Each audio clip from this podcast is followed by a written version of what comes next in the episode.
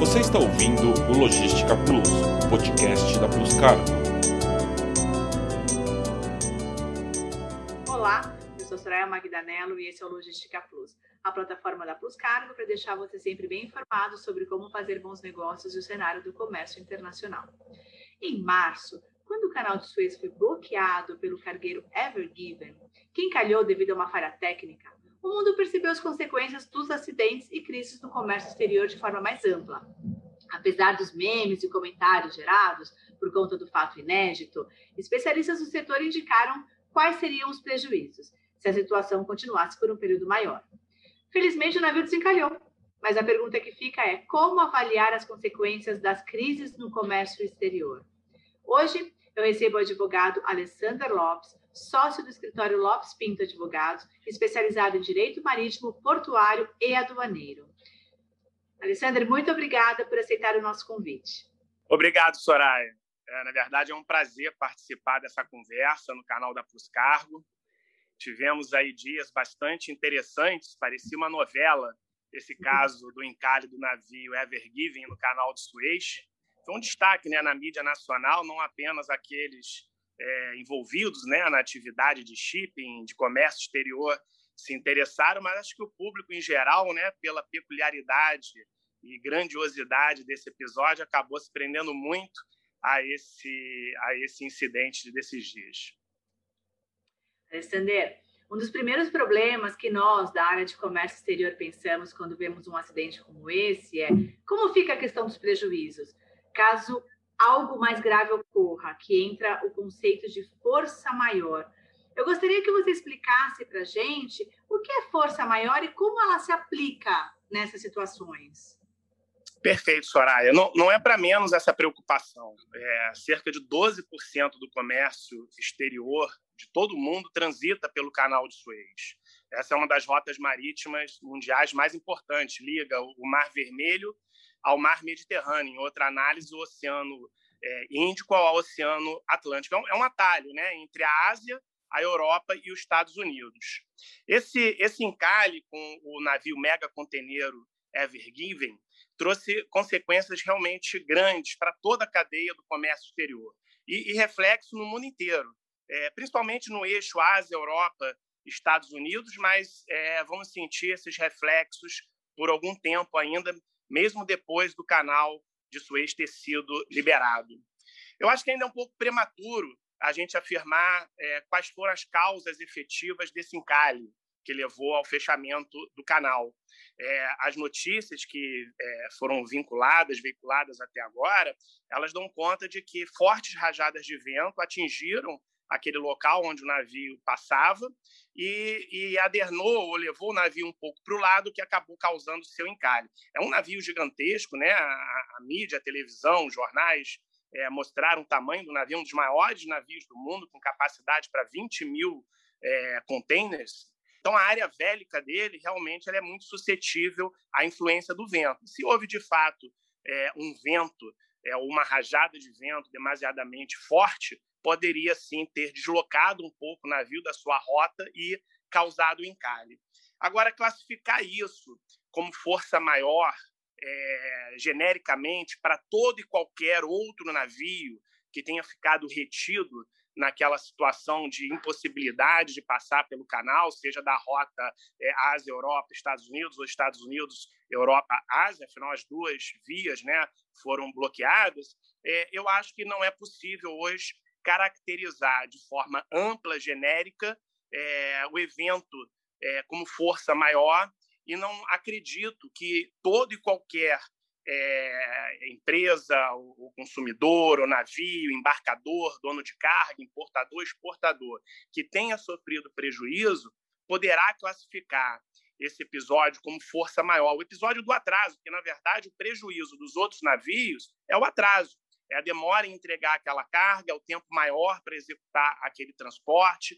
Eu acredito que, caso a caso, é, e contrato a contrato, obviamente, esse, esse episódio vai ter que, que ser analisado. São, são, foram cerca de 400 navios retidos durante os dias de fechamento do, do, do canal. E é possível é, prever e regular possíveis crises contratuais futuros em caso extremo como esse do canal Suez?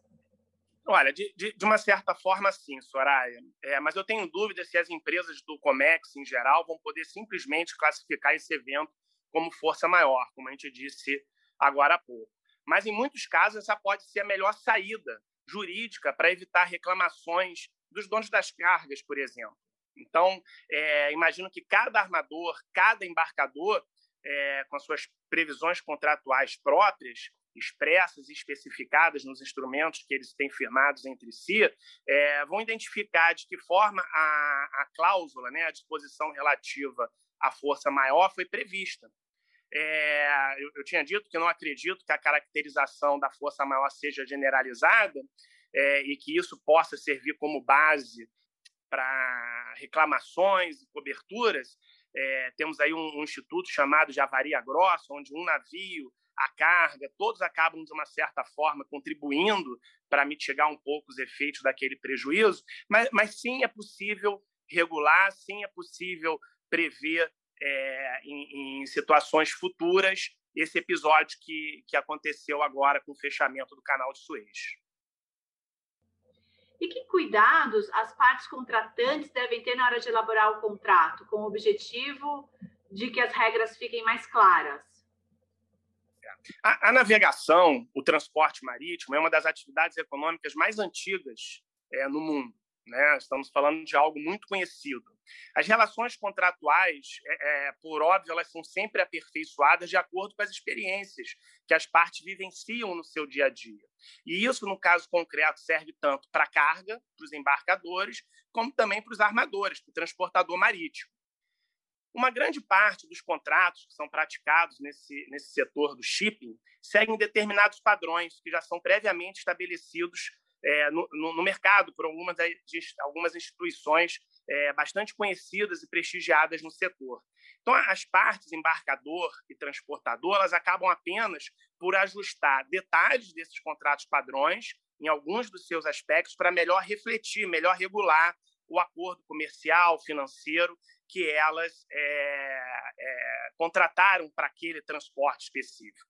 Mas eu acredito que sim, que haverá uma revisão é, desses contratos padrões praticados no shipping mundo afora, é, talvez trazendo algumas previsões contratuais novas ou aperfeiçoando algumas previsões contratuais já existentes nesses contratos padrões utilizados é, no shipping em razão desse incidente envolvendo o fechamento do canal de Suez. Veja, Soraya, que recentemente é, a BIMCO, que é uma dessas instituições que, que congrega inúmeros players do mercado, ela reviu alguns de seus contratos padrão de afretamento, justamente para melhor refletir os desdobramentos causados pela pandemia da Covid-19. Ou seja, um episódio é, novo, né? essa pandemia que atingiu o mundo de maneira quase isonômica, é, trouxe é, a, a, uma das instituições que possui contratos padrões praticados em ampla escala, mundo afora, no shipping, a fazer uma revisão nas suas cláusulas para que aperfeiçoasse de uma forma que melhor previsse eventos dessa natureza. Falando em, na pandemia, a pandemia da Covid-19 e seus efeitos econômicos têm afetado a capacidade de muitas empresas de cumprir suas obrigações previstas em contratos comerciais, né? Caso ocorra um acidente e a empresa não arcar com os prejuízos. Como é que é resolvido esse impasse? Olha, a, a, assim como a navegação e a indústria marítima como um todo é uma das mais antigas do mundo, a, a indústria de seguros também é uma das atividades mais antigas do mundo. Então, nós temos hoje a maioria absoluta do, dos armadores, dos transportadores, é, trabalhando em conjunto, lado a lado, a grandes seguradoras, aos também chamados é, clubes de P&I, de Protect and Indemnity. É, então, esses seguros, em geral, acabam assumindo a responsabilidade financeira para arcar com os prejuízos decorrentes de um acidente marítimo. Isso provavelmente é, vai ser o que aconteceu nesse episódio do Evergreen, Evergiven. É, a Evergreen, que é uma das maiores armadoras do mundo, ela certamente tem uma cobertura bastante alta nas suas é, apólices de seguro que, que vão acabar por suportar é, os prejuízos decorrentes desse incidente do encalhe no canal do Suez. Tanto cliente não faz seguro, né, Alessandra? Pois é, e o embarcador, o dono da carga, é um dos que mais sofrem com isso, porque nós temos embarcadores de todos os tamanhos.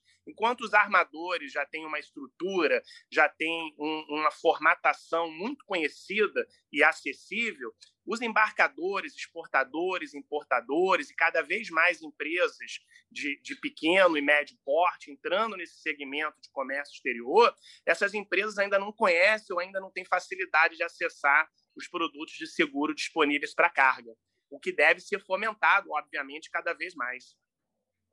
A pandemia é, do Covid-19 pode ser considerada um motivo de força maior?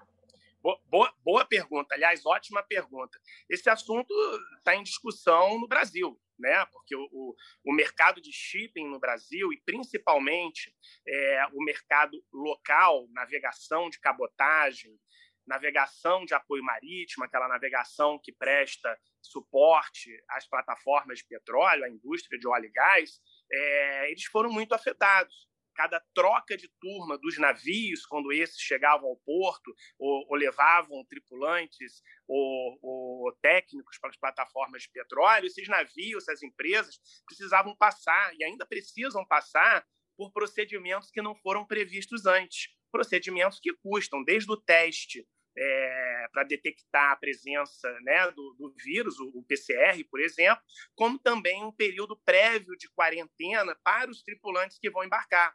Hotel, deslocamento, alimentação e os salários dessas pessoas que estão quarentenadas como se trabalhando estivessem. Então, esses custos, suportados efetivamente pela indústria marítima no Brasil hoje, eles estão sendo discutidos entre os contratantes e contratados nesse setor. É, e uma das alegações que tem sido levadas à discussão, tem sido levada à discussão, é se isto é um caso de força maior. Como caracterizar esse aumento de custo, é, esse, esse, essa despesa adicional que uma ou outra parte está tendo em razão da pandemia, sem que uma ou outra parte sofra um prejuízo é, desproporcional àquilo que ela previu originalmente em seu contrato gente teve no início do mês um, um, exemplo né, dessa discussão com aquele navio que ficou parado na Islândia, com toda a tripulação presa, Sim. em quarentena, né? Junto com a carga, por conta da, da Covid-19. De quem é o prejuízo numa situação? Pois é. Quando a gente analisa o caso concreto, a gente ainda que não conheça os detalhes, né? O episódio foi lá na Islândia, muito do que a gente acessou foi pela mídia. É, mas ao analisar o caso concreto, eu entendo que nesse caso do navio de passageiros quarentenado lá na Islândia, ali há um, um, uma força maior, é um episódio de força maior. Apesar do armador ser o responsável por aqueles custos, principalmente os diretos que foram suportados, o seguro também acaba colaborando né, é, ao suportar a indenização que tiver que ser é, paga àqueles que sofreram prejuízos é, em razão da decretação, nesse caso concreto, da quarentena do navio por uma autoridade sanitária competente daquela região, daquele país. Sander, muito obrigada por aceitar o convite. As crises no comércio exterior realmente mexem com a vida de todo mundo, né? Mas a gente só lembra do comércio exterior quando aparece essas grandes catástrofes, né? É, é, é verdade, Soraya. Olha, obrigado novamente pelo convite. Foi um prazer esse bate-papo. É, o, o, nosso escritório, Lopes Pinto Advogados, tem muito caso, muito assunto, muito é, próximo e, e, similar a essa nossa conversa. É realmente um prazer poder conversar sobre isso com você. Legal, muito obrigada de novo. Acompanhe os canais da Fuscargo nas mídias sociais e no nosso site. Você encontra sempre as informações mais recentes para te ajudar a tomar as melhores decisões sobre seus negócios. Até a próxima. Obrigada. Você ouviu o Logística Plus, podcast da Plus Cargo.